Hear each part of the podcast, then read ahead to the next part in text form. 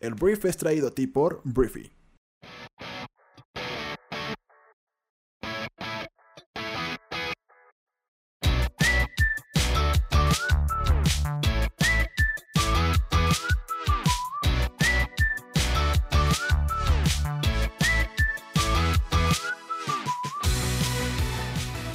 Muy buenos días, bienvenidos a esto que es El Brief. Es el programa en el cual puedes conocer las noticias más importantes del mundo en cuestión de minutos. Yo soy tu anfitrión Arturo Salazar y este programa nace de la necesidad de conectarnos con otras personas, de que cuentes con la información para construir una conversación en cualquier lugar y acerca de cualquier tema. Este programa es para gente que ama tener suerte, la que es capaz de ver las oportunidades porque tiene el conocimiento necesario para aprovechar hasta los aparentes fracasos de la vida. Bienvenidos, comenzamos con esto que es el Brief.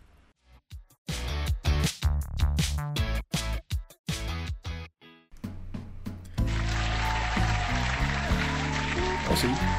Oh sí. Esto es el brief. Pero caray, dejemos un poquito más este jazz que está tan rico.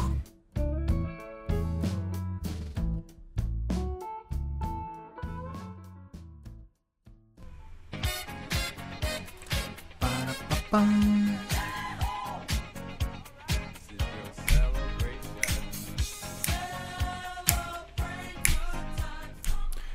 Pues vamos a comenzar con esto que es el brief. Hoy, como puedes ver, ando de muy buen humor. Entonces, voy a empezar hablando de competitividad. Voy a empezar hablando de cómo, em, pues lo que es el WEF, el Foro Económico Mundial, el World Economic Forum, pues ayer determinó quiénes son los países más competitivos del mundo. Y México, nuestro querido México, pues cayó dos posiciones en el ranking del índice mundial de competitividad que pues desarrolla este Foro Económico Mundial. Curioso porque eh, pues Estados Unidos había sido durante mucho tiempo el número uno y pues fue desbancado en este índice en esta ocasión por Singapur, que sí es un gran, gran, gran, gran lugar. Este, entonces, bueno, eso es la, esa es la novedad realmente de, de este índice. Este, vamos a hablar de México. México bajó al puesto 48 dentro de 141 economías. Entonces, pues esta es la situación. Simplemente lo anterior es el resultado del entorno de incertidumbre comercial con Estados Unidos y por, por, mejoras insuficientes en aspectos en donde otras economías son más competitivas, por ejemplo en el pilar de instituciones o del mercado laboral.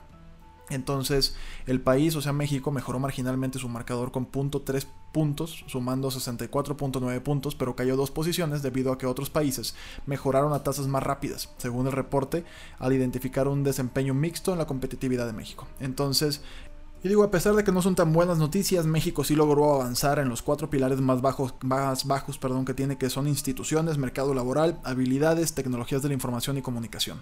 Entonces, pues todo esto es. En cuanto a transparencia, México se ubicó en el puesto 116 y recordando que son 141. Entonces, en crimen organizado ocupó el 140, estamos prácticamente en el sótano.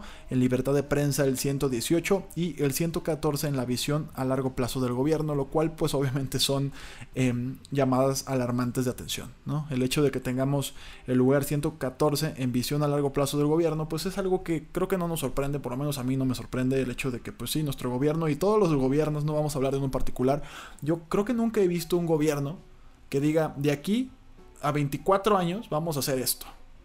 ¿Sabes? Como si tienen este tipo de planes otros países del mundo en cuestiones medioambientales, en cuestiones también de infraestructura, pero no, en México la realidad es que sale el viejo, entra el nuevo gobierno y pues todo esto, o muchas veces los, los, programas que antes estaban, pues simplemente se rehacen o se vuelven a etiquetar, cambian la metodología, obviamente cambian a los que lo están ejecutando y pues obviamente no funciona. Entonces pues un gran bu para esto.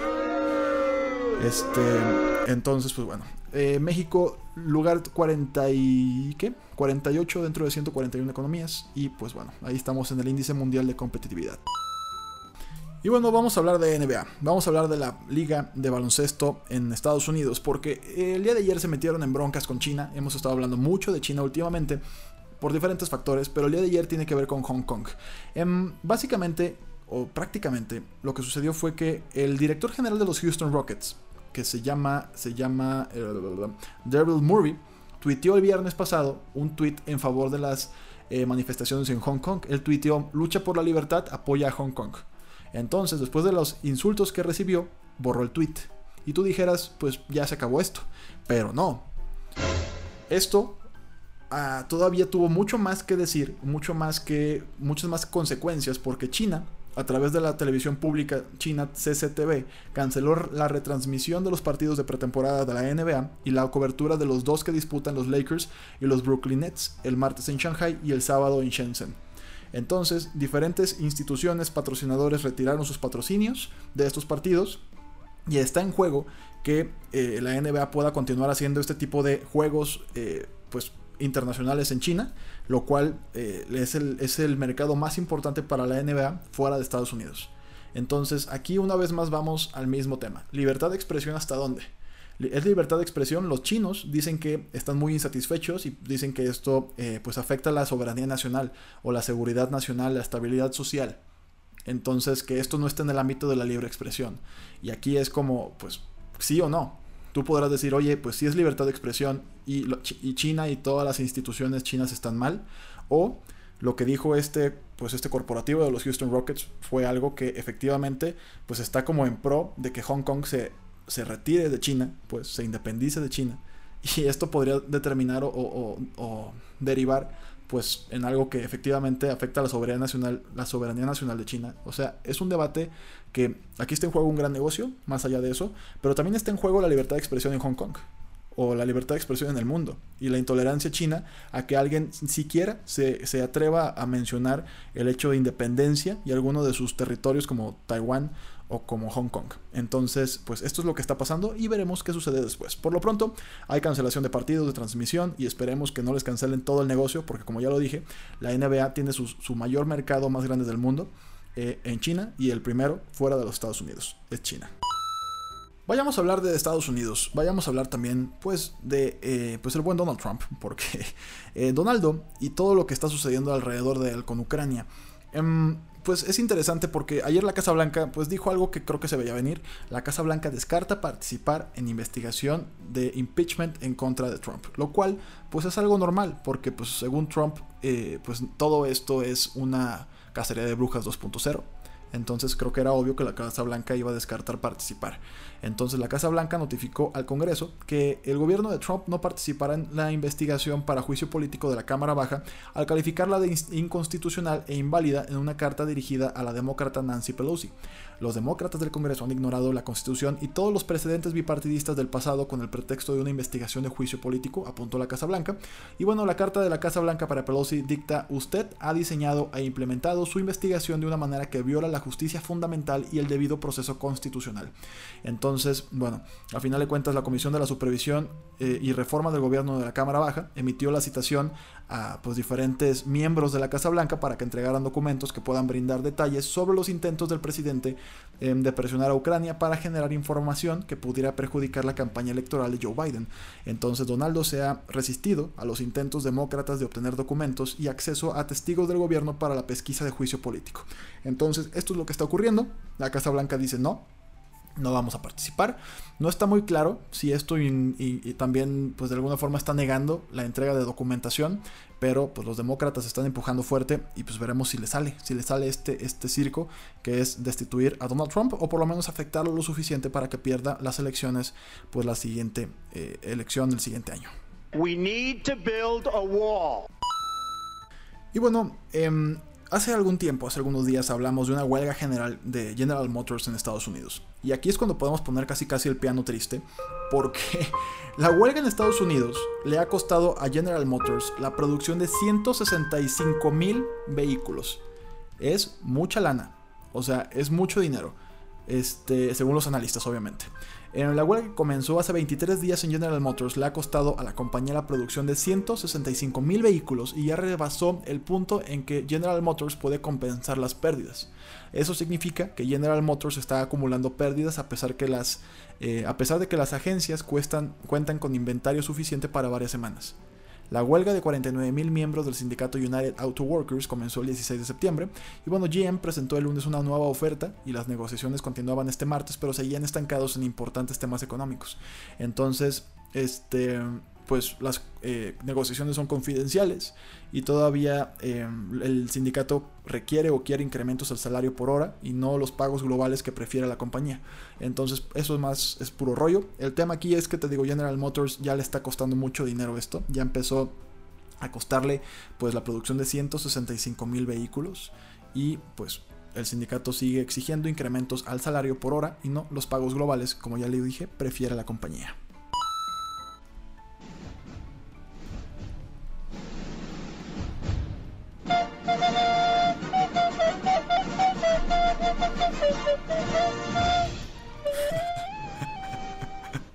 Vamos a hablar de cine. Este. Está terrible esto. Perdóname. Este, vamos a hablar de John Wick. John Wick es una de las franquicias más exitosas de los últimos tiempos. Se ha convertido incluso ya en cine casi casi de culto, como lo que es Rápido y Furioso, como lo que es Sharknado. Diferentes películas que no es que tengan una trama impresionantemente buena, tampoco son merecedoras de Oscar, pero han logrado muchísimos seguidores. Entonces vamos a hablar de John Wick porque hay un nuevo spin-off de John Wick que se centrará en una asesina con set de venganza. Lo que comenzó como una de las mejores películas de acción de los últimos años, ahora va eh, camino de convertirse en su propio universo cinematográfico hay un spin-off, como ya te dije, de John Wick en desarrollo y se va a centrar en un grupo de personajes que conocimos en la tercera película del personaje de Keanu Reeves, las bailarinas.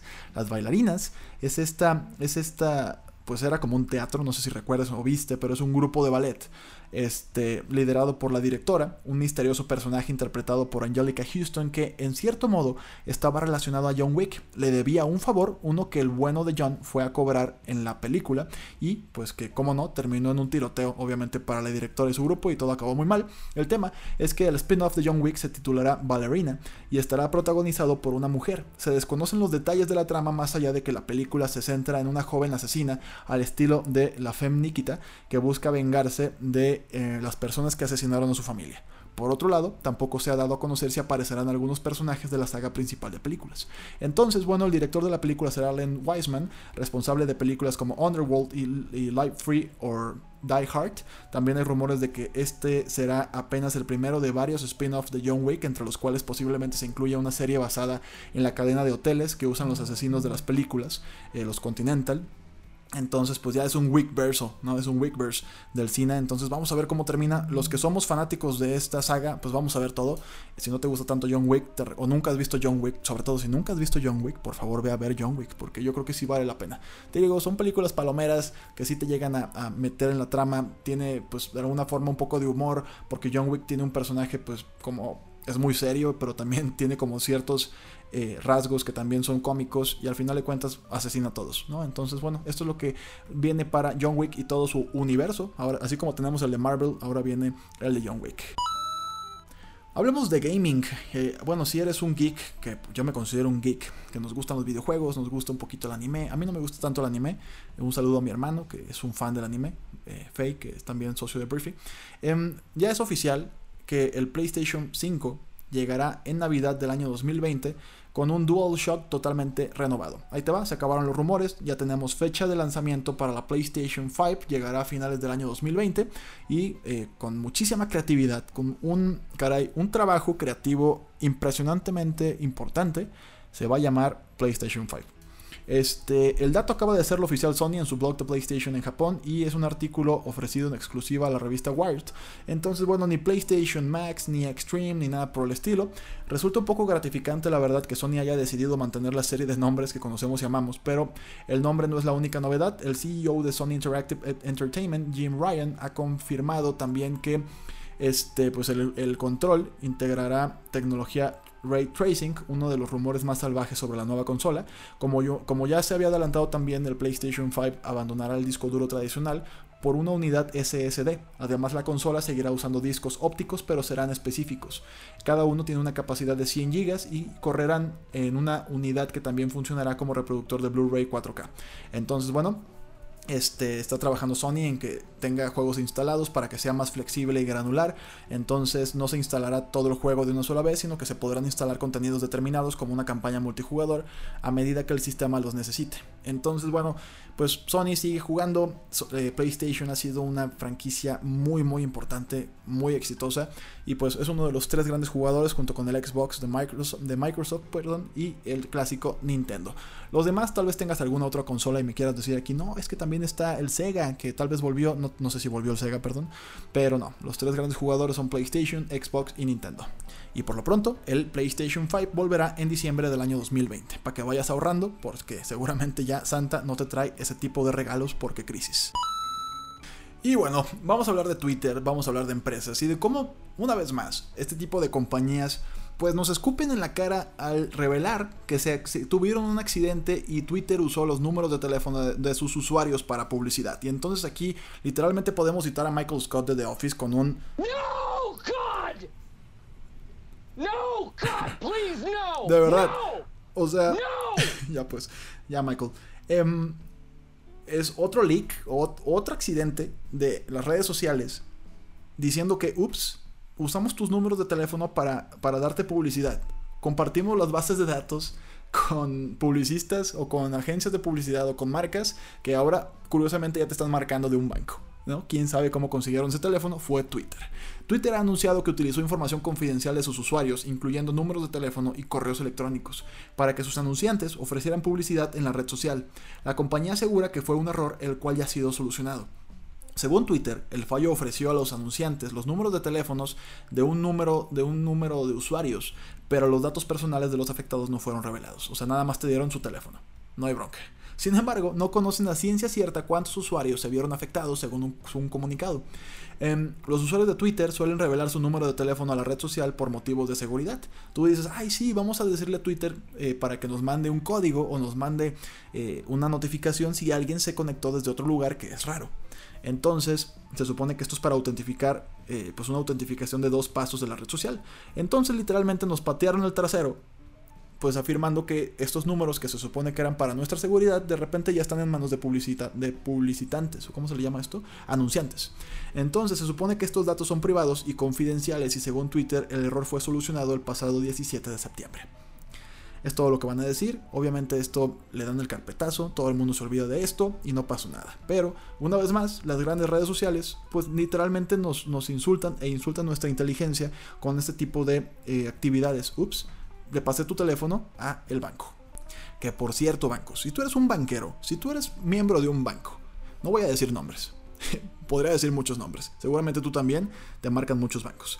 Señores, entiendan algo, la generación Z, que ya están empezando a atacar porque ya tienen 21 o 22 años, y los millennials, odiamos que nos marquen por teléfono, lo odiamos. Mándenos un mensaje, mándenos un mail. Si tienen nuestro teléfono, estoy seguro que tienen nuestro mail.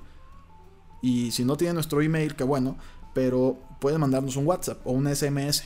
Se los juro, yo tengo más ganas de decir, ah, mira, me ofrecieron un aumento en mi línea de crédito, o me están ofreciendo una tarjeta de crédito, o un crédito, lo que ustedes me quieran ofrecer, pero se los juro, llamarnos por teléfono es como mentarnos la madre para ese tipo de cosas.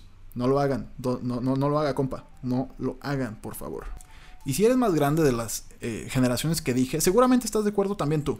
Igual eres generación X o incluso un baby boomer que nos estás escuchando y tampoco te gusta que te marquen. a nadie nos gusta que nos marquen, que nos interrumpan nuestra paz, nuestro trabajo, nuestro Netflix, sobre todo cuando marcan un sábado a las 8 de la noche. Dudes, neta, WhatsApp, SMS, em, lo que sea, una carta. O sea, neta, eh, me o sea, no sé si, no sé si les funcione, de verdad. O no sé si en cierto segmento de la sociedad sí les funcione, pero neta no lo hagan. Ya mejor. No, No, God, please, no.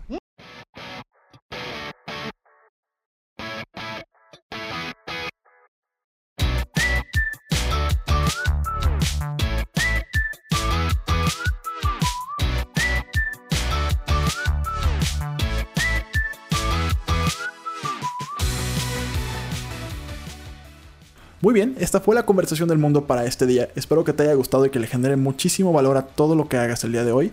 Recuerda que puedes compartir este programa con tus amigos y familiares porque nos ayudas a impulsar la inteligencia colectiva de este planeta.